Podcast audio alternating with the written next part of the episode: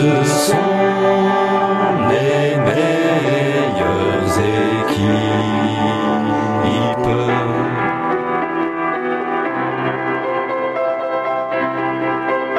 Et Cindy aller besten Mannschaften.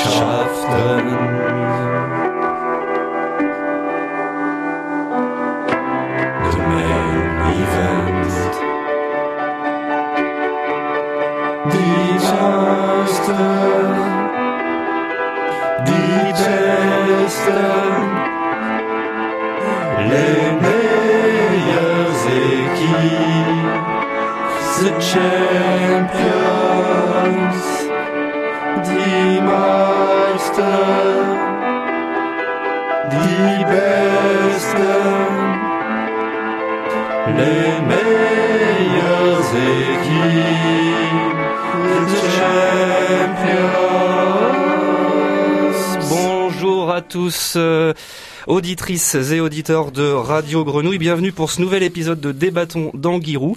Après de nombreuses thématiques abordées dans cette émission, il était temps que le dispositif des BDGR se lance dans l'exploration d'une figure déterminante et centrale du monde du football, le supporter, et ceci sous toutes ses formes. Nous recevrons un peu plus tard dans l'émission Christian Bromberger, euh, le célèbre anthropologue qui nous parlera de- d'une de, ses spécialités, qui est le, qui est le supporter. Et avec vous, cher docteur, bonjour. Docteur, nous nous intéresserons au cas des pom-pom girls ou des cheerleaders. Et oui, euh, bonjour chers auditeurs, chères auditrices. Euh, c'est un sujet que nous allons aborder avec euh, l'un de mes complices euh, aujourd'hui en plateau. Dundee, vous, vous allez nous parler d'une figure du supporter nomade avec le cas Zato. Zato, le supporter globetrotter, euh, 7 millions de kilomètres à son actif, plus de 17 000 matchs.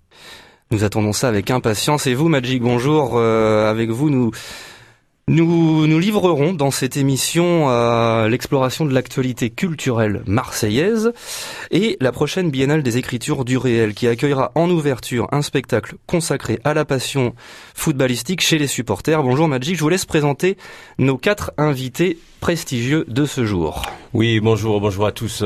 Alors effectivement, aujourd'hui, nous avons euh, euh, l'honneur de recevoir quatre supporters euh, de l'Olympique de Marseille, mais quatre supporters particuliers, euh, trois hommes, une femme qui ont eu euh, la chance d'être retenus pour euh, participer à, un- à un gros spectacle qui s'appelle Do You Still Love Me et qui fera euh, l'ouverture de la Biennale des Écritures du Réel, la Biennale des Écritures du Réel, un festival en Marseille, à Marseille pardon, et en région, euh, dont nous aurons euh, l'occasion de parler un peu plus tard.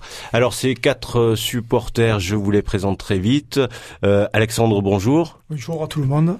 Alors Alexandre, euh, tu es supporter dans quel club? Donc j'appartiens au groupe des Ultras, Ouais. Marseille. De- Depuis combien de temps Là, ça fait 18 ans maintenant. 18 ans, très bien. Jean-Philippe, bonjour. Bonjour tout le monde.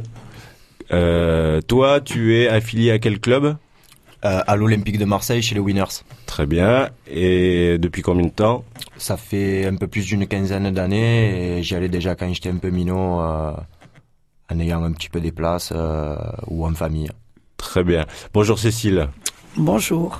Alors, euh, toi, tu es MTP, MTP depuis combien de temps 20 ans. 20 ans. C'est peu dire. Bo- bonjour euh. Hamza. Bonjour, Alors, euh, toi, t'es le plus jeune. euh, ça fait combien de temps que moi ça fait trois ans ça fait trois ans que t'es affilié où ça aux Winners. et, et avant ça, Euh, J'allais au stade tout seul. hein. allé au stade tout seul. Ouais, très bien. J'étais le vagabond du stade. Bien. Euh, alors. Euh, Mais oui, Magic, ces quatre supporters, on le sait, on l'a dit, sont particuliers parce qu'ils participent à cette expérience de la Biennale des Écritures du réel via un spectacle, vous l'avez dit en introduction, Do You Still Love Me? Est-ce que vous nous parlez un petit peu de, ce spectacle, de cette metteur en scène euh, Sania Mitrovic? Alors le spectacle euh, est produit par la compagnie Stand Up Hall Productions, qui est une compagnie hollandaise dirigée effectivement euh, par la metteur en scène, la jeune star du théâtre contemporain, Euh, Sanja Mitrovic. Alors Sanja Mitrovic, euh, elle est serbe euh, d'origine et toujours, euh, je crois qu'elle elle vient d'acquérir la nationalité hollandaise, mais elle revendique toujours son origine. Euh, elle a grandi dans ce pays de manière tout à fait normale. Elle a eu une carrière euh, qui a commencé par le tennis. Elle a été tenniswoman professionnelle. Et puis, euh, lorsqu'elle a commencé euh, à, à voyager un petit peu, eh ben, elle s'est rendue compte que euh, partout en Europe, euh, on parlait de la Serbie de manière euh, très, euh, disons, euh, très méchante à, l'égard de ce qui se passait à l'époque en Yougoslavie, puisque euh, c'était la guerre et que la Serbie était montrée du doigt un petit peu partout en Europe. Et elle a vu euh, la montée de l'extrémisme euh, nationaliste en Serbie et elle a décidé de d'orienter sa carrière pour essayer de dénoncer ces montées extrémistes euh, politiques et elle en est venue à un théâtre, un théâtre assez euh, performatif aujourd'hui où elle met en scène toujours euh, des choses liées aux identités et à travers euh, le spectacle Do You Still Love Me eh bien, c'est la question de l'amour qu'elle interroge. Euh, au travers de l'amour que les supporters de foot peuvent avoir avec leur club et elle essaye de euh, eh bien de savoir si euh, l'amour ce n'est pas justement quand il est euh, trop intense le, le la chose qui fait basculer le monde du côté du chaos. Voilà. Vous avez réalisé, mon cher Magic, une interview de Sanja Mitrovic que je vous propose d'écouter tout de suite. Avec Do You Still Love Me, vous avez exploré différentes villes comme Rotterdam et Reims par exemple. Prenons le cas des chansons sur lesquelles vous avez travaillé. Avez-vous retrouvé des similarités entre les groupes de supporters de ces villes? Um, no, because it's very interesting that each city has Non, ce qui est intéressant, uh, c'est que chaque ville a sa manière propre. And uh, and uh, in some cities, the, the the for example in Rotterdam, it was really interesting that their feeling. À Rotterdam, par exemple, le sentiment d'être les uh, outsiders est très accentué. underlined. They are always Ils se comparent en permanence à Amsterdam. Ils ne parlent que de leur ennemi. talk about their enemy uh, and the du- duality between two clubs, Feyenoord, Et la dualité entre les deux clubs Feyenoord avec qui nous avons travaillé et l'Ajax very d'Amsterdam est present. très présente. It was almost all the time Ils discutent de cette question quasiment tout le temps, la ville principale et la ville plus petite. a smaller city. Um, and uh, and they the, the the feeling of belonging to a city which m- was much more Le sentiment d'appartenance à une ville s'exprime beaucoup plus qu'à uh, Bruxelles, par exemple, qui est une ville cosmopolite avec beaucoup de cultures différentes. Cultures. Uh, Yes, and Saint-Gilles is very small club, which also Bien sûr, Saint-Gilles est un very petit club, mais il reflète spirit of the parfaitement city l'état d'esprit de la ville qui n'est pas not constituée only seulement d'une population belge et Belgian blanche, mais but plutôt mélangée. um, Il y a beaucoup de supporters qui viennent de l'extérieur. Il y a une ambiance très familiale. and their notion of belonging to city or Et nation la notion is d'appartenance à une ville ou à un pays n'y est pas du tout aussi évidente. They are more cosmopolitan, more international, more open. C'est plus cosmopolite, Um, plus international, plus ouvert.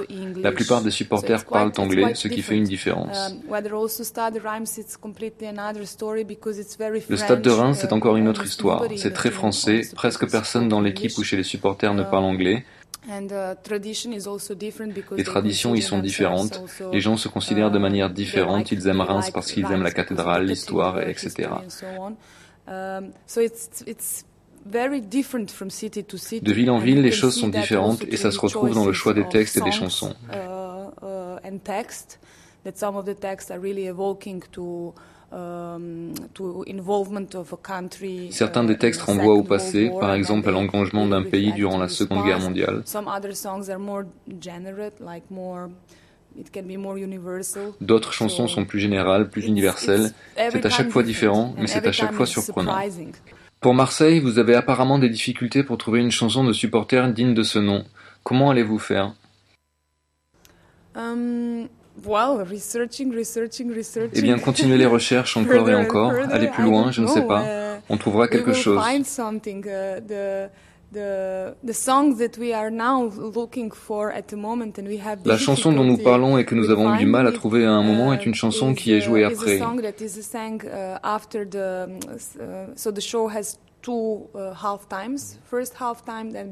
Le spectacle comporte deux mi-temps, la première et la deuxième, et la mi-temps, qui ne dure bien sûr pas 15 minutes comme en vrai. La durée de la première et deuxième mi-temps correspondent plus ou moins au temps d'un match, mais la mi-temps dure moins de 15 minutes. Uh, but after the break time, there is the song that is sang, uh, and that's the, the et donc après la mi-temps, il y a une chanson et cette chanson parle de la ville et reflète l'attachement à cette ville.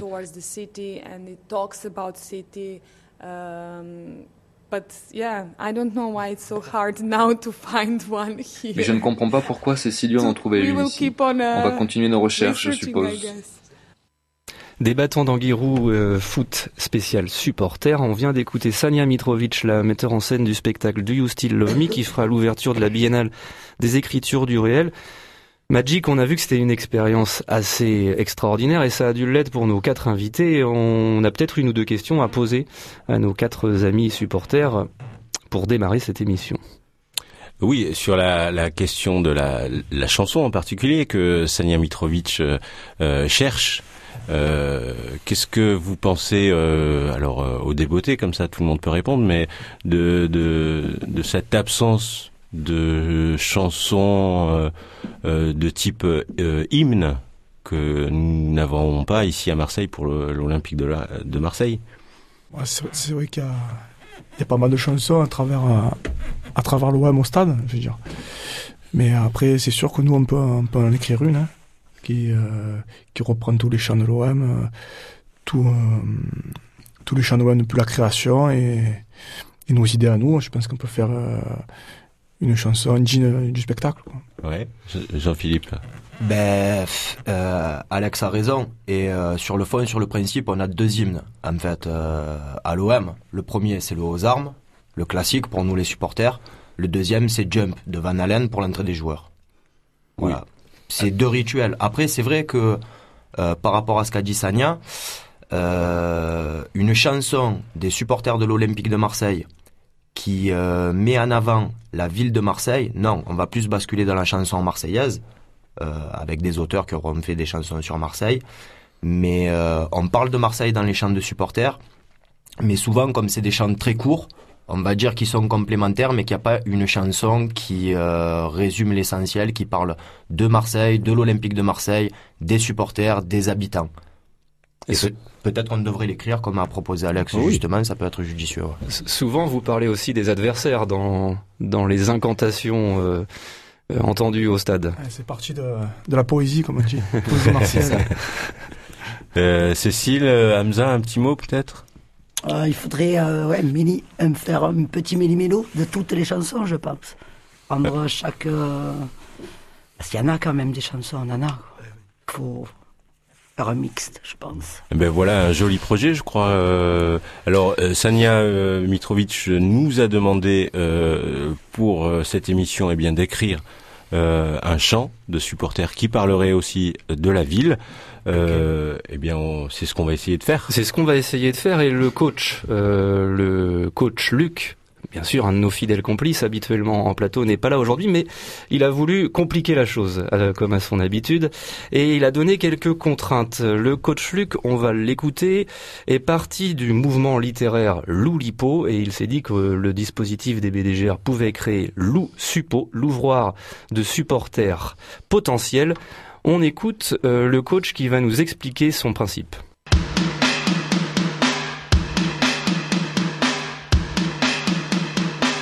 Bonjour à tous.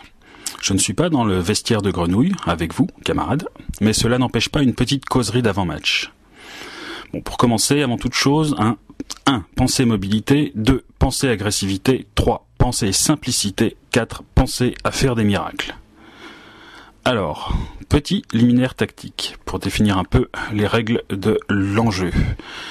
Donc, l'Oulipo, l'ouvroir de littérature potentielle est un groupe sérieusement farfelu fondé en 1960 par le mathématicien ingénieur chimiste François Le Lyonnais et l'écrivain Raymond Queneau.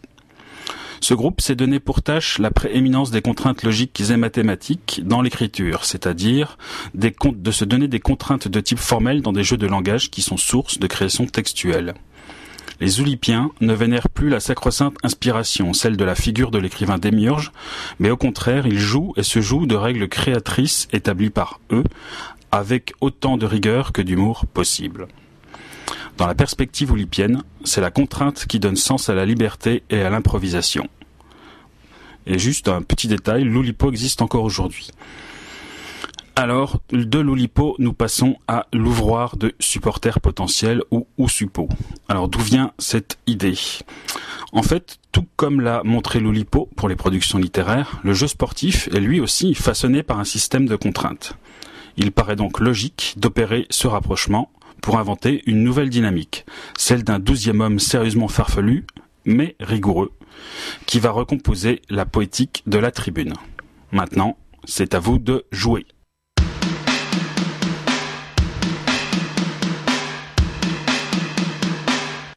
Merci coach. Alors on l'a compris, nos quatre invités vont être rudement mis à contribution pour écrire un nouveau chant dédié à l'Olympique de Marseille sur le principe de l'Ousupo et le coach nous a confié quatre contraintes quatre contraintes euh, à intégrer dans euh, ce processus d'écriture, cet atelier que vous allez mener avec eux.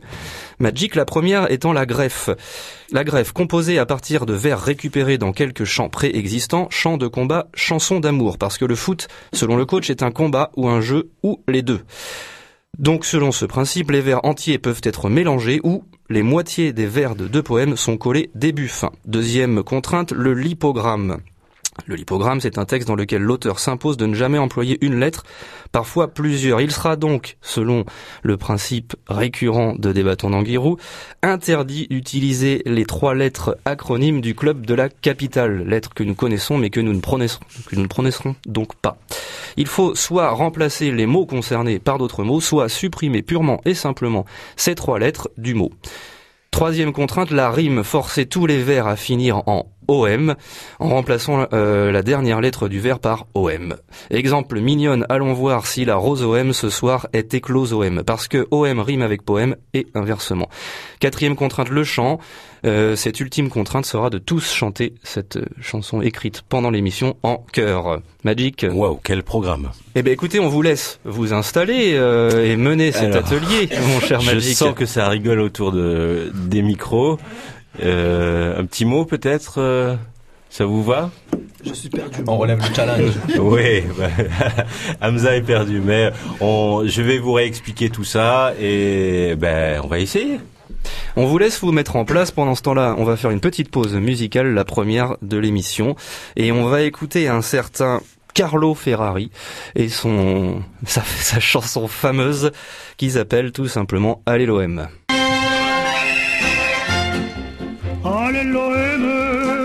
À l'emblème glorifié par tes aînés. Alléluia, pas de problème si le droit au but tu connais. Alléluia, Alléluia, de notre cœur entend la voix. Alléluia, Alléluia, vers la victoire envole-toi.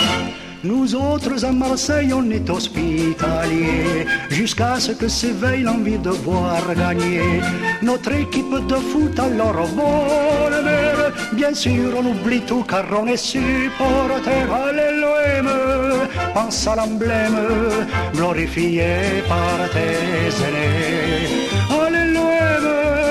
Pas de problème si le droit au but tu connais. Alléluia, Alléluia, de notre cœur entend la voix. Alléluia, Alléluia, vers la victoire envole-toi. L'équipe d'en face peine sur le terrain, que voulez-vous qu'on fasse puisque c'est son destin? Mais si l'OM tremble, alors tout est changé. Donnez-l'en tous ensemble, on se met à chanter. C'est Marseille, par l'OM, glorifié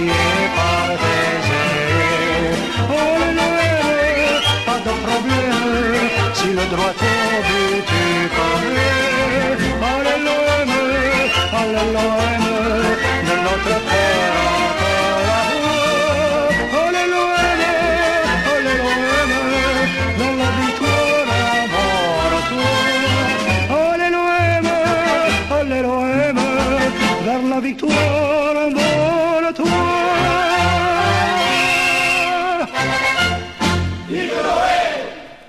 Radio Grenouille, vous écoutez Débattons d'Anguirou, l'émission consacrée à la figure du supporter et on vient d'entendre Allez l'OM par un fameux Carlo Ferrari.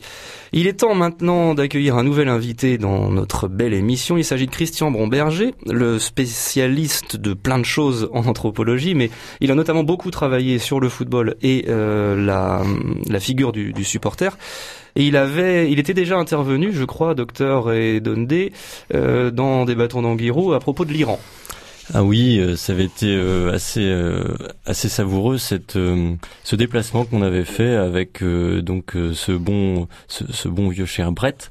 On était allé donc à Aix-en-Provence voir Christian Bromberger ainsi qu'une amie iranienne à lui. Puis on avait parlé pendant quelques heures de football, de, de l'Iran surtout, et ça avait été une expérience assez formidable à l'occasion de de cette émission sur qui s'appelait Foot Iran. Christian Bomberger, nous vous avons au téléphone. Bonjour. Bonjour. Bienvenue à vous dans notre émission une nouvelle fois. Merci, merci de m'accueillir. On voulait donc euh, avoir votre euh, impression et vos, vos, vos visions, allons dire, euh, nous allons dire sur le contexte marseillais, spécialement de, de cette figure du, du, supporter. Mais la première question que je souhaitais vous poser, c'est que nous, dispositifs des BDGR, ainsi que ce que nous lisons dans la presse et dans les médias divers et variés, on fait le constat un peu du désamour des supporters en France, notamment en s'appuyant sur la baisse de fréquentation dans, dans les stades. Est-ce que vous faites vous-même ce constat? Et selon vous, à, quoi est-ce qu'on peut l'attribuer bah Écoutez, on peut l'attribuer, je crois, d'une part euh, au contexte compétitif qui n'est plus le même. Vous avez des équipes extrêmement riches, euh, c'est pas la peine de les nommer, euh, d'autres qui sont beaucoup moins. Donc, euh, la compétition pour savoir qui va être le meilleur, bah, elle perd de son intérêt puisque les dés sont pipés au départ, pour ainsi dire, en raison de différences budgétaires qui sont absolument considérables. Donc ça, ça fait que le piment, si vous voulez, émotionnel qu'il y a dans le match de foot, où on ne sait pas qui va gagner, ben, ce piment, il disparaît petit à petit, et donc on a, à vrai dire, deux championnats, et puis le deuxième championnat manque de, relief aussi. Alors à Marseille aussi, ben, on se passionne, vous savez, pour pour l'OM quand l'OM est en passe de gagner, de remporter des victoires. Là, c'est moins le cas. Il y a une bonne équipe, mais elle ne parvient pas à, véritablement se dépasser et à occuper les pires premières places. Donc, bah, il y a ce désamour qu'on constate un peu partout aussi, puisque les grandes villes de foot euh, euh, n'ont pas des résultats euh, qui permettent de contester le, la, la prédominance du Paris Saint-Germain. Bref, il y a là un contexte général qui est mauvais. Alors, ce contexte général mauvais, eh ben, ça tient précisément à ces disparités euh, de budget euh, qui font que la compétition est pipée par ces disparités de budget, par ces disparités de droits télé aussi, qui font que selon qu'on occupe telle ou telle place ou qu'on a telle ou telle réputation, on va toucher plus ou moins de droits télé. Il est vrai que la télévision a joué un rôle assez négatif, si vous voulez, dans cette histoire de, de football, parce que à partir de là, bah, à partir de là, il y a eu euh, tout ce qu'on appelle les dérives que l'on connaît, à savoir ces disparités de plus en plus grandes entre les clubs. Christian Bomberger, on va maintenant parler du contexte marseillais un peu plus précisément. Euh, on le sait depuis les années tapis, on va dire euh, euh, milieu des années 80, fin, fin des années 80, un système particulier avait été mis en place à Marseille qui concernait les abonnements. Dondé, docteur, est-ce que vous nous, pouvez nous rappeler brièvement la suite de, de, ces événements? Et en quoi ce contexte à Marseille a été particulier? Bah, il me semble qu'il y avait une une vision politique de tapis qui sous-tendait euh, en fait la l'avènement euh, des groupes de supporters euh, de l'OM, puisque Tapi était en recherche d'une légitimité politique à l'époque, puisqu'il briguait la, la municipalité de, de Marseille, et donc il avait, euh, le stade étant un, espace de, spectacle permanent et de mise en scène de, sa propre personne, il avait comme ça négocié euh, et proposé aux supporters de euh, gérer un certain nombre d'abonnements. Donc on a une, pluralité de groupes de supporters qui proposaient à leurs affiliés les abonnements. Donc ces abonnements étaient gérés par, euh, par les supporters euh, via un principe évidemment de, de, paiement, mais ça donnait une certaine autonomie euh, de gestion et pour les supporters. Alors Christian Bonberger, vous le savez, euh, vous l'avez lu certainement comme nous-mêmes, que ce système particulier est dernièrement remis en question. Une convention, semble-t-il, leur a été proposée aux supporters pour qu'ils abandonnent ce privilège, et convention qui finalement ne conviendrait pas aux supporters. Mais dernièrement, on lisait dans la presse qu'un amendement, donc une nouvelle loi, euh, ne permettrait plus euh, aux clubs de supporters de gérer les, les abonnements et donc une partie des places des stades, et ce qui remet complètement en cause la particularité du système marseillais. Je voulais, nous voulions vous interroger sur euh, le sens que et, les symboles de ce système particulier à Marseille et euh, les signes que pouvait, qui pouvaient être envoyés sur sa remise en cause. Écoutez, là, ce qui vient d'être dit sur les raisons qui avaient amené euh, Tapi à confier la gestion de la billetterie au club de supporters est tout à fait exact. Hein. Il s'agissait de se mettre euh, les supporters des virages dans la poche, si j'ose dire, euh, en confiant euh, cette responsabilité qui permet au club de supporters de prélever une dîme. C'est-à-dire que non seulement ils vendent, ils vendaient l'abonnement, mais en plus à un prix légèrement surélevé, ce qui permettait de financer des installations, de salarier quelques membres du club de supporters et d'avoir un bénéfice dans cette opération euh, de gestion de la billetterie.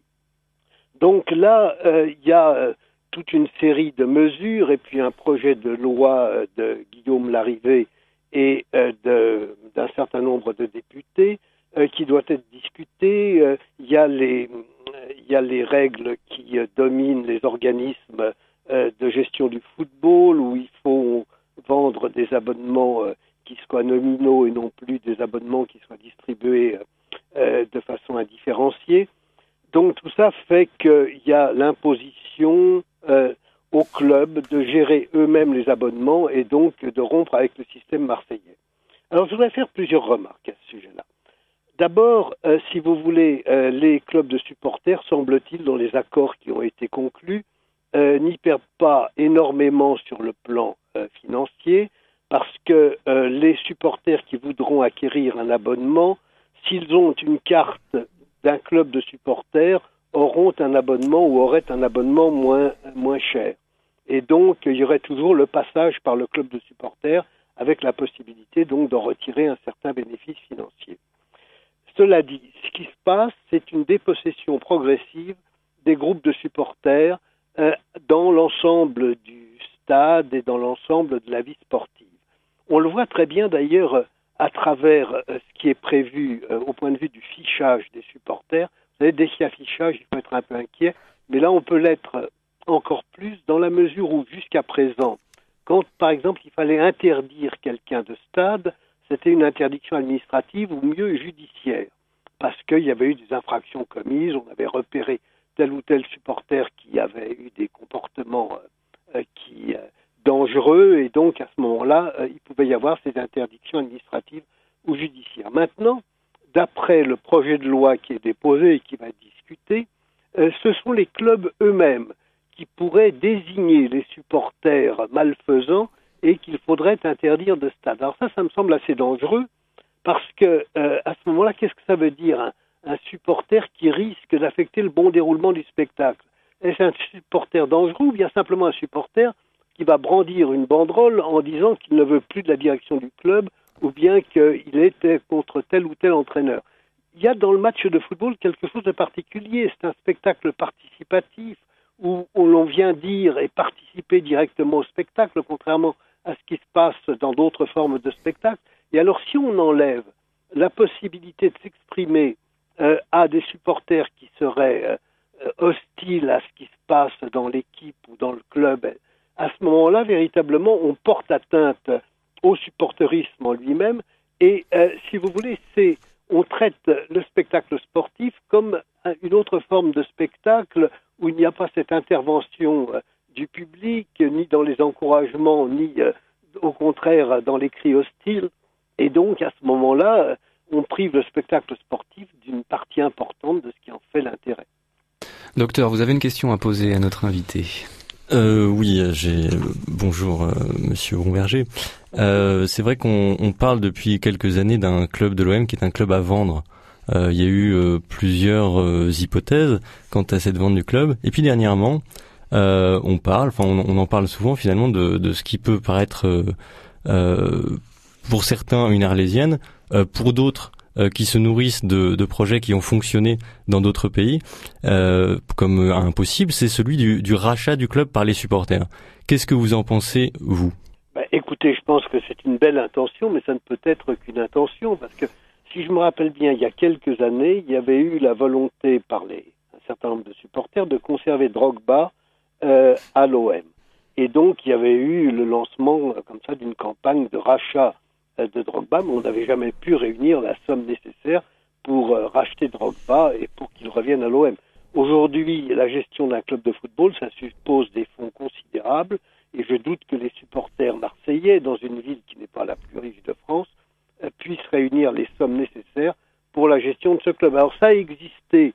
Il y a de très beaux exemples de cela pour des petits clubs euh, en Angleterre ou au Pays de Galles. Il y avait eu de très belles initiatives de ce genre mais ou bien bon des choses que l'on a connues aussi où il y avait une gestion plus directe par euh, par les supporters ou par des gens de la municipalité qui étaient qui voyaient un projet social dans ces rachats mais il faut pas euh, prendre ces désirs pour des réalités. Ça supposerait véritablement des concours financiers considérables. Et je vois mal les clubs de supporters euh, pouvant supporter une telle dépense Christian Bromberger, vous allez, pour finir cette interview, vous-même intervenir dans le cadre de la Biennale des Écritures du Réel.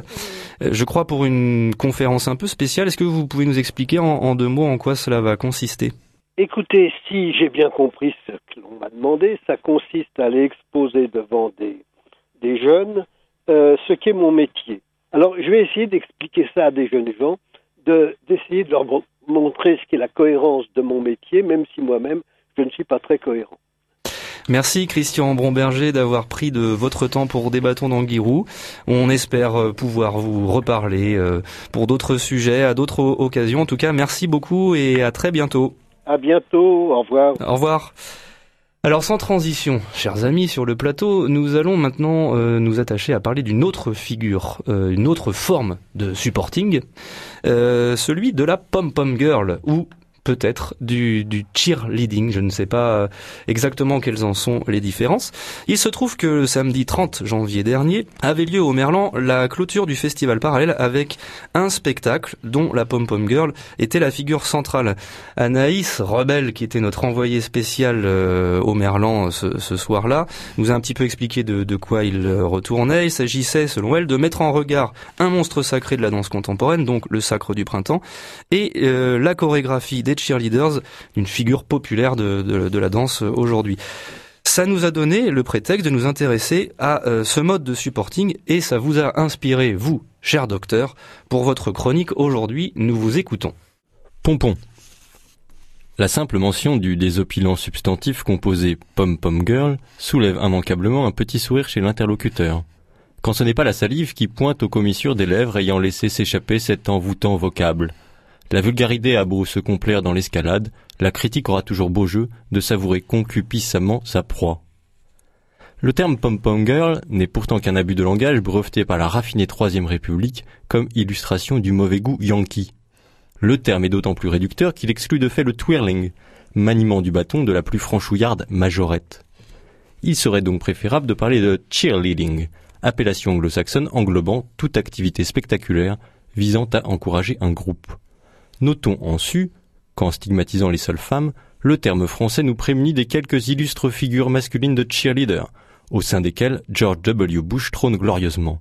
Mais outre-Atlantique, ça fait toujours moins tarlouse que d'avoir pratiqué le soccer. Le pom-pom, qui signifie bien pompon en anglais, remplit pourtant notre imaginaire d'autres figures. Celles angoissantes de la grande faucheuse de Beethoven, pom pom pom pom, de la sieste avortée de Newton, mais aussi peut-être et surtout des deux rebondis moitié de pommes en permanente oscillation composant ces arrière-trains intermittemment exhibés. Elle te rend dingue dingue dingue dingue dingue quand elle ouaille dans son poum poum short. Nous y voilà. Même ma plume en bave. Comment ne point se laisser happer par l'extrême sexualisation associée à ce pom pom là. Douce repompon, charme du homemade, petit bout d'American Way of Life s'agitant à l'extrémité d'un calendrier animé, discrète promesse d'une œillade, muet constat de l'immaculée dentition, doux fumet de Thanksgiving, glorieux repos du guerrier pour résumer, aspiration au giron ouaté de Kelly Kapowski, or just being Zach Morris in Bayside. Pour ça, il aurait fallu naître ailleurs. Ici, ça hurle, ça cogne, ça brûle, ils ont la fièvre. L'Atlantique est un miroir inversé. Pas de pom-pom girl dans le foot français, ni en Italie, terre pourtant mille fois promise, mais des supporters, des tifosi, même parfois, terme inventé dans les années 20, qui rappelle le délire occasionné par le typhus. On encourage les joueurs d'un côté, quitte à effrayer l'adversaire, tandis qu'on divertit le public de l'autre. Les deux manières d'apporter son soutien ne sont pas partie prenante des mêmes enjeux, ni adaptées au même contenu sportif, et surtout destinées ou composées pour ou par des publics différents. Dans le cheerleading, on met en valeur son corps, sa santé, sa fraîcheur, ses dents blanches et sa profonde croyance en l'œcuménisme puritain dans un show certes très technique, mais sans aucune réelle attache au lieu. Tirée d'une pub susceptible d'être diffusée en mondovision, la pom-pom girl est forcément désincarnée. Elle est de toute façon aussi trop éloignée du public, dans un stade de foot muni de peu d'écran, ce qui la rend inaccessible, car plus difficile à reluquer qu'au basket. À l'inverse, le lieu, la provenance, l'appartenance à un territoire sont largement défendus dans une version italienne du supportariat propagée à une grande partie de l'Europe, de l'Amérique latine ou de l'Asie. Supporter, c'est vivre une expérience commune d'exaltation, connaître un élan partagé, un moment de transe avec les joueurs et le club qui ne se termine pas au coup de fil sifflet final. La théorique fusion des classes n'échappe pourtant pas à la mère constat d'un fourvoiement populiste, elle accouche au mieux du fractionnement des supporters en divers mouvements plus ou moins proches du pouvoir en place. L'esthétique du supporter reste toutefois fondamentalement martiale. Elle emprunte au péplum comme au voyage chamanique, au jacquerie médiéval ou aux grandes révoltes ouvrières. Dans cette optique, la médiatisation consiste à illustrer ces tendances. Pour vivre, le tifoso, bien qu'aseptisé, doit continuer à faire peur, quitte à faire semblant. Alors, autant joindre l'utile à l'agréable en partant à la conquête de l'Ouest. Mon prochain tifo, ce sera une green card de 100 mètres sur 60, histoire de découvrir que Kelly Kapowski habite maintenant Beverly Hills et couche avec Brandon Walsh. Ce serait le pompon.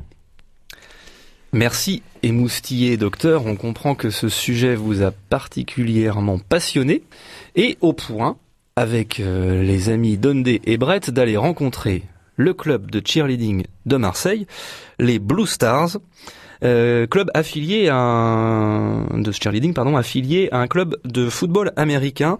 Ce club existe depuis 2013, 16 membres au départ, aujourd'hui 60 filles et garçons et vous êtes allé samedi dernier les rencontrer. Reportage.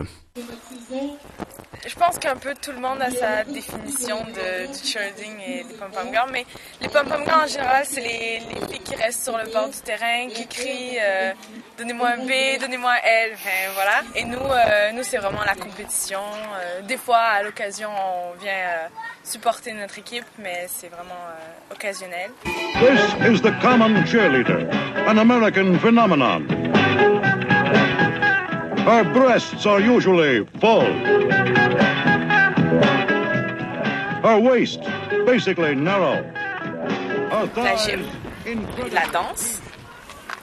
Ça se résume à c'est ça, du, du, du stunt, de, de la danse, du tumbling.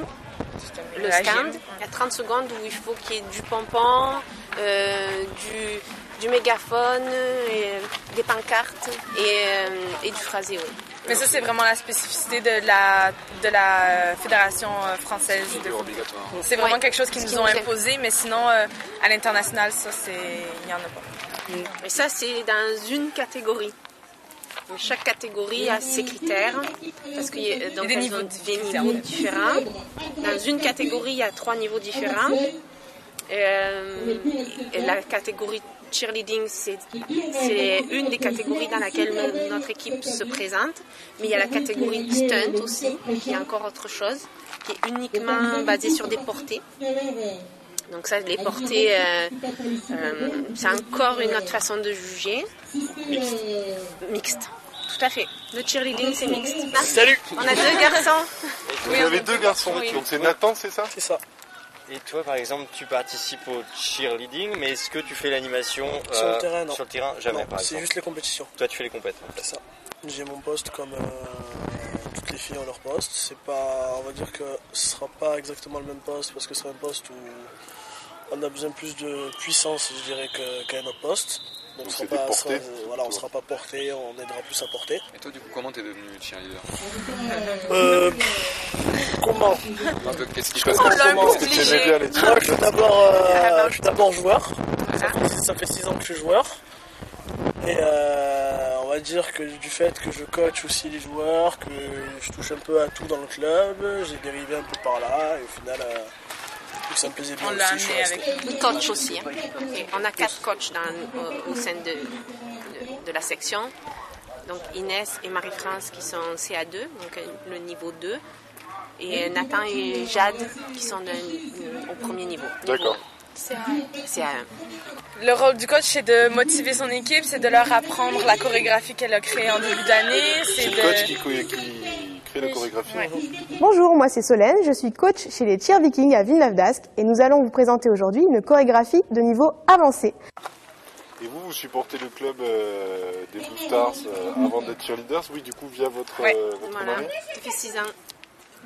Et ça, c'est un itinéraire assez classique. Est-ce que, par exemple, les filles qui sont pom pom pom pom girls ou qui sont cheerleaders, souvent, elles le deviennent parce qu'elles ont un lien avec le football américain, parce qu'elles ont des proches, euh, leurs copains qui font du football américain Oui, c'est Ça arrive souvent, comme ça ou pas Souvent, mais on a des filles, on a des filles qui, Qui sont passionnés par. euh, qui voyaient souvent des films et euh, qui se sont dit ah, bah, je vais chercher euh, sur internet s'il n'y a pas des, un club à Marseille.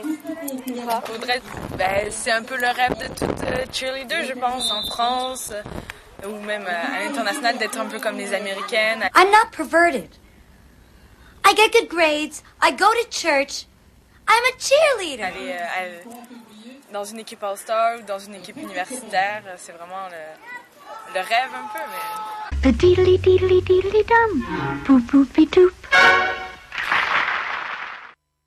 Dundee, on remercie. On voulait euh, remercier ouais. les, effectivement le- l'équipe des, des cheerleaders de- des Blue Stars qui nous a très bien accueillis. Donc euh, merci à Marie-France, Stéphanie, Karine, euh, Nathan. Il faut citer Inès aussi qui fait partie de, euh, du coaching de ce groupe de cheerleaders.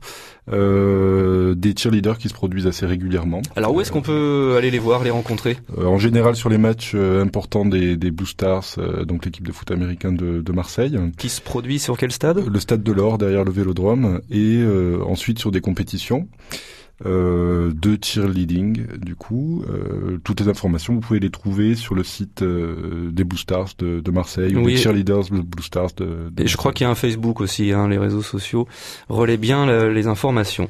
On enchaîne cette émission avec une autre figure du supporter, euh, qu'on va appeler le supporter nomade, supporter euh, presque SDF même. Et vous allez, euh, Dundee, nous, nous parler d'un personnage qui a disparu aujourd'hui depuis, depuis 2009. On n'a plus de nouvelles de lui depuis 2009. Pourtant, il a parcouru le monde entier et les stades du monde entier. C'est Zato. Euh, vous lui avez écrit une lettre. Cher Zato, tu n'étais pas présent au Vélodrome pour Marseille-Guingamp le 10 janvier dernier. Je suis déçu mais pas surpris, tu n'aurais pas supporté la purge. Tu devais être en route aux abords d'une ZAC ou d'une ZAI, approchant la bordure bitumeuse d'une aire de péage, ajoutant quelques pas aux millions de kilomètres déjà enjambés dans ta vie. Toi, l'homme dont le cœur brille de 17 000 parties de football, tu as fini par les choisir. Cher Zato, je sais tout de toi. J'ai fouillé ta vie, lu les articles qui relatent tes aventures, j'ai ouvert ton album photo. Zato, le globe trotteur du football, toujours à l'heure à l'entrée du stade, un billet en poche. Zato, parti sur les routes pour vivre à l'âge auquel les ados rêvent de première fois, une aventure plus grande que la découverte de sa sexualité. Le foot, Zato. Tout simplement le foot. Tu as dit c'est le plaisir du jeu qui me fait vibrer, mais j'entends c'est le vibro du foot qui me fait jouir. Tu as toujours traîné autour des terrains de foot. Il y a de toi quelques photos. La pose de l'entraîneur en majesté, main liée derrière le dos, rien ne t'échappe, concentré de tactique en survêt bleu, accoudé à la barrière blanche. Ton arrivée au stade des Alpes à 11h11. Sur d'autres, tu poses avec quelques joueurs, des pros principalement, et tu fais la gueule.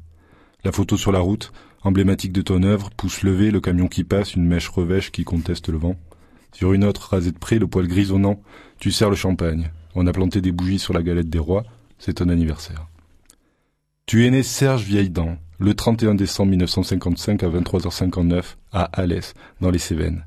À peine né, tu croquais dans la nouvelle année. La green Tazato, c'est ça qui fait ta force. À l'âge de 11 ans, tu as fui ton enfance et ta famille, père alcoolo, famille colérique, tu t'es forgé un destin. On te connaît partout, Zato, dans tous les clubs, à tous les niveaux, en France et à l'étranger. Zato et son réseau autoroutier. Zato, l'invité permanent de la 3F. Tu as tout noté dans ton carnet, Zato. Tes déplacements, les kilomètres effectués, les matchs, les rencontres et les contacts qui en découlent. Il y a le rouleau de Kerouac et le carnet de Zato. 40 ans de voyage, j'imagine l'état de tes pieds.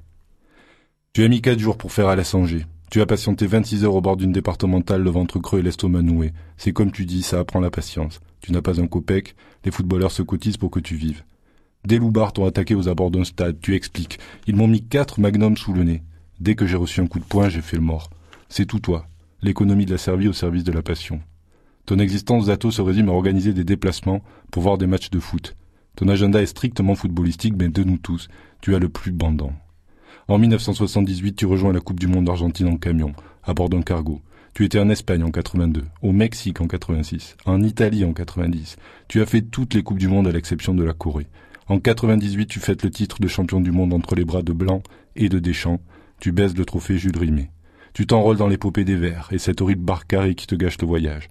Le sacre de l'OM à Munich, celui de ton pote Sauzé. Tu es au Heysel lors du drame, aux côtés des supporters turinois chargés par les hooligans britanniques. Tu es légèrement blessé, Zato, et tu pleures les morts. J'ai vu les hooligans jeter des boules de feu, dis-tu, comme s'il s'agissait de prendre une muraille. Tu ne peux pas comprendre, Zato, qu'on tue pour un match de foot. Tu es l'inverse du chauvinisme. Tu ne te brouilles avec personne, au contraire. Tu as besoin de tout le monde pour faire ce que tu fais. Tu es de passage à Bordeaux en 1996 pour la Coupe d'Europe. Zidane est ton chauffeur, il te conduit à l'hôtel. Le matin, c'est Lisa qui passe te prendre. Direction l'entraînement au stade du Haillan. Dans le milieu du foot, t'accueillir relève de la table de loi. Tu claques du doigt et tu débarques. Viens chez moi, j'habite chez un arbitre. Il t'arrive de cracher dans la soupe. Parfois, quand on ouvre l'enveloppe des pros, il y a beaucoup moins que chez les amateurs. Tu le sais, Zato, on ne prête qu'aux riches. Tu as très bien compris le sens du monde. Tu as fait tien les préceptes des poètes. Je ne me suis jamais vu dans la peau d'un homme, dis-tu, qui rentre au foyer tous les soirs, met ses chaussons et allume la télévision. Moi, ce que je veux, c'est vivre. Ça ne me dérange pas de ne pas avoir de maison. Je n'ai jamais connu cela. Zato le mouvement perpétuel, entre utopie et mélancolie. Cher Zato, je t'ai écrit un mail la semaine dernière, tu ne m'as pas répondu, que deviens-tu, Zato? Je lance un appel solennel à la radio car j'ai perdu ta trace. Mes sources se tarissent en 2009 avec les liquidités de la Société Générale. 2009, quelques dates égrenées sur un site et puis plus rien. Tu es le 16 mars à Nîmes pour Nîmes-Strasbourg, le 18 à Saint-Étienne pour Saint-Étienne-Verdère de Brême, les 21-22 mars à Tarascon, le 18 avril à Nantes pour Nantes-Nice, le 3 mai à Lorient pour Lorient-Lille et le 8 mai à Badarou en Lozère pour les 30 ans du club. Zato, Lorient-Lille, est-ce vraiment le dernier match que tu as vu? Chers auditeurs, ensemble retrouvons Zato. Ouvrons les portes de Marseille à Zato, le plus grand supporter de football du monde. Passons le printemps et l'été avec Zato. Nous irons à la plage, nous irons manger le poulpe à la pergola, nous parlerons de tout, y compris de l'augmentation des tarifs au péage, y compris du retour de Tovin et de Consola qui frappe aux portes de la Ligue 2. Tu voulais entrer dans le Guinness Book, Zato, et tant que je pourrai, je le ferai, tu disais en 2002, et je suis là pour te le rappeler. Merci Dundee, j'en ai les poils dressés, euh, que beaucoup d'émotions dans, dans, dans cette lettre à Zato. Juste, Combien de matchs on pense qu'il a pu voir tout au long de sa carrière, Zato? Euh, Au dernier des comptes, il en était à 17 062. Si on rapporte ça sur 40 années, ça nous fait un rythme de 1,14 matchs par jour. C'est exceptionnel. C'est le record absolu. Bah, c'est incroyable. Évidemment, euh, comme vous le dites dans votre lettre, on lance un appel à tous les auditeurs et auditrices ou inversement de des bâtons d'Anguirou et de, et de Radio Grenouille, la moindre information sur Zato nous, nous fera bien, bien plaisir. On va écouter le groupe Zato, un groupe Maconnais, une proposition musicale du docteur, une petite pause qui va nous faire du bien.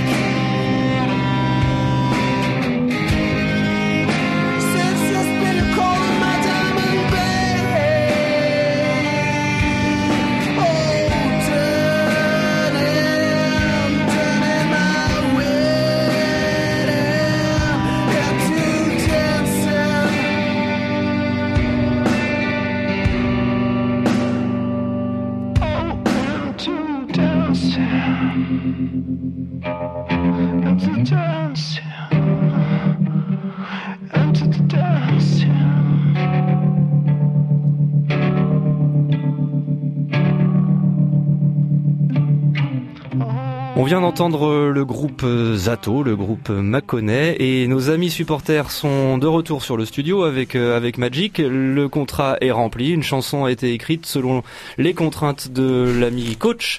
Euh, Lou Suppo a remporté une victoire. On écoute tout de suite le résultat de cet atelier Magic. Alors vous êtes prêts? Yes. Jean-Philippe, c'est à toi. Ok, ça part de là. Allez l'OM et Massilia. Quoi qu'il arrive, on sera toujours là. La pluie, la neige ne nous empêche pas d'être tous réunis, unis dans le combat. Nous sommes à Ja, mais les premiers. La bonne mère est sur les Marseillais. Le palmarès, on ne l'a pas volé. Non. Les championnats, les coupes, on les a tous gagnés. Nous le trophée, on l'a touché. À l'Olympia Stadium le 26 mai. Toute ma vie, je m'en rappellerai. Que ce jour-là, l'Europe a parlé Marseillais. Yeah, yeah, yeah, yeah, yeah, yeah, yeah, yeah, yeah, yeah. Chers amis supporters. Euh, Mission totalement accomplie. Je crois que le coach euh, va être euh, va être ravi. Euh, Magic, on, on revient juste pour conclure cette émission en quelques mots sur l'expérience de ces supporters avec Sania Mitrovic. Qu'est-ce qu'on qu'est-ce qu'on peut en dire? Qu'est-ce que voilà, posez-leur des questions, mon cher Magic. À nos supporters, eh bien, euh, euh, vous avez été interviewé, je crois, euh, pas mal de temps par Sania ou son équipe. Qu'est-ce que qu'est-ce qu'on vous a posé comme question ou quelles sont les questions qui vous ont le plus surpris peut-être? Ce qu'on a vécu au stade, ça a été donc et les joies et les et les pleurs et les peines qu'on a vécues. Ça a été la question qui a été le plus posée pour moi. Après, je pense que les autres aussi. Ce qu'on a vécu le plus euh, dans ce stade. Quoi. Voilà. Ouais, c'était dur d'aller chercher les souvenirs. Ouais. On vous, on vous a demandé de raconter une histoire en particulier, peut-être un, un souvenir en particulier pour, euh, pour euh, étayer ce spectacle? On nous a demandé de raconter euh, ben, des, des, des, des, des trucs qu'on a vécu au stade et, et en fait on a vécu tellement de choses que c'était dur d'aller trouver un truc. On salue euh, Alexandre qui doit quitter le, le- le studio juste avant la fin. On le remercie euh, beaucoup. On vous remercie, vous Jean-Philippe, un, un mot aussi sur peut-être euh, cette Merci expérience de, de, de spectacle vivant. J'imagine, c'est, enfin je ne sais pas, mais c'est peut-être nouveau pour vous. Tout à fait. En parallèle, moi, ce que j'ai retenu, c'est euh, justement par rapport à ce que vous disiez pour euh, les questions qui nous ont été posées, euh, le fait que ça faisait appel à nos souvenirs de supporters, que comme disait Hamza, on a vécu tous plein de choses depuis euh, très longtemps euh, avec l'Olympique de Marseille. Moi, ce qui m'a, ce qui m'a surpris, c'est euh, l'ouverture de cet espace de parole. Le fait que quand on parle de Marseille, Marseille, c'est restreint, c'est limité au niveau des discussions parce que de suite, comme on dit un peu dans la chanson, on essaye de nous couper la chic et on nous renvoie à nos à nos mauvais jours. Alors que ce qui a été intéressant, c'est que là, on nous a permis de nous exprimer et on a pu dire tout ce qu'on voulait jusqu'au bout. Chacun a déballé sa vérité et tout le monde a été entendu et euh, voilà, je respecte euh, les gens qui euh, nous ont fait confiance et nous ont donné cette chance parce que euh, c'est quand même quelque chose euh, d'extraordinaire de pouvoir représenter euh, l'Olympique de Marseille et sa ville euh, sur les planches euh, bientôt à la friche à la Belle de Mai. Et oui, alors Magic, on verra ce spectacle en ouverture de la Biennale des Écritures du Réel. Vous nous a rappelé les dates de ce spectacle et de la Biennale euh, en général? Oui, alors la biennale aura lieu euh, du 2 au 26 mars. Euh, le 2, c'est aussi le jour où euh, se jouera pour la première fois donc euh, Do You Still Love Me, euh, qui se joue trois trois soirs ici, euh, juste à côté des studios de Radio Grenouille, aux grandes tables de la friche Belle de Mai, donc le 2, 3 et vendredi 4 euh, mars. Euh, sinon, la biennale, eh bien, elle se continuera euh, tout le long du mois avec toute une programmation euh, encore très foisonnantes, riches et variées, découpées euh, euh, selon quatre semaines avec des thématiques assez différentes. bien évidemment, la question de la création partagée, c'est-à-dire tout le travail qui est fait avec les amateurs ou plutôt les non professionnels, ben, comme dans Do You Still Love Me d'ailleurs, sera mis à l'honneur lors de la deuxième semaine. La première semaine est beaucoup plus l'occasion d'évoquer la ville de Marseille et la ville euh, en général, euh, la question de la ville-monde aujourd'hui. Euh, la troisième semaine, de manière presque traditionnelle désormais, sera consacrée à la jeunesse avec des spectacles pour, avec ou faits pour les jeunes. Et la dernière semaine, eh bien, ce sera l'occasion d'aller explorer la France dans le monde, les relations transfrontalières notamment. Merci Magic pour avoir été complet sur sur la biennale. On retrouve le programme un peu partout puisque maintenant il va commencer à être à être diffusé le programme de cette biennale pour tout le mois de mars. Merci euh, à nos amis supporters d'être venus euh, chez nous dans les studios de Radio Grenouille pour débattre en Anguirou et pour cette expérience un peu particulière. Merci beaucoup euh, à vous quatre. Merci on espère, on espère que Sania sera euh, ravi de notre nouvelle chanson et qu'elle puisse qu'elle puisse être dans le spectacle. On l'espère tous. Et puis qu'elle puisse ensuite être reprise dans tout le stade. Évidemment. Vous allez essayer de la, faire chanter au stade ou pas le... On verra. Ça va être dur, elle est trop ouais, Elle est un peu longue. Peut-être elle peut s'améliorer encore un voilà. peu. On verra ça. Merci à vous, Dondé et Docteur, euh, pour votre euh, clairvoyance encore une fois, et à très bientôt. À bientôt. À bientôt. Et on remercie euh, Brett pour son travail d'interprétariat, l'interview de, de Sania Mitrovic et le coach, bien sûr, pour toutes ces belles contraintes qu'il nous a donné. Rendez-vous le mois prochain pour une nouvelle émission, et on se quitte en musique. À très bientôt.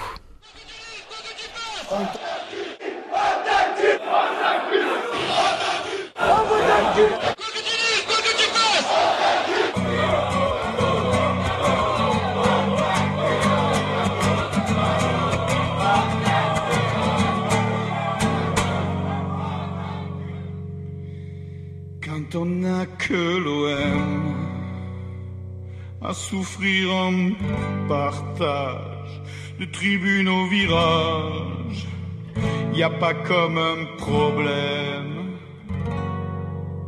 quand on n'a que l'OM. Chaque jour, chaque mois, qu'on s'explose la voix à s'en faire des œdèmes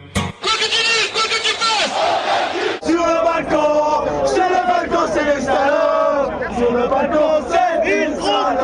Allez les mecs ah Tout le monde me saute. Hein.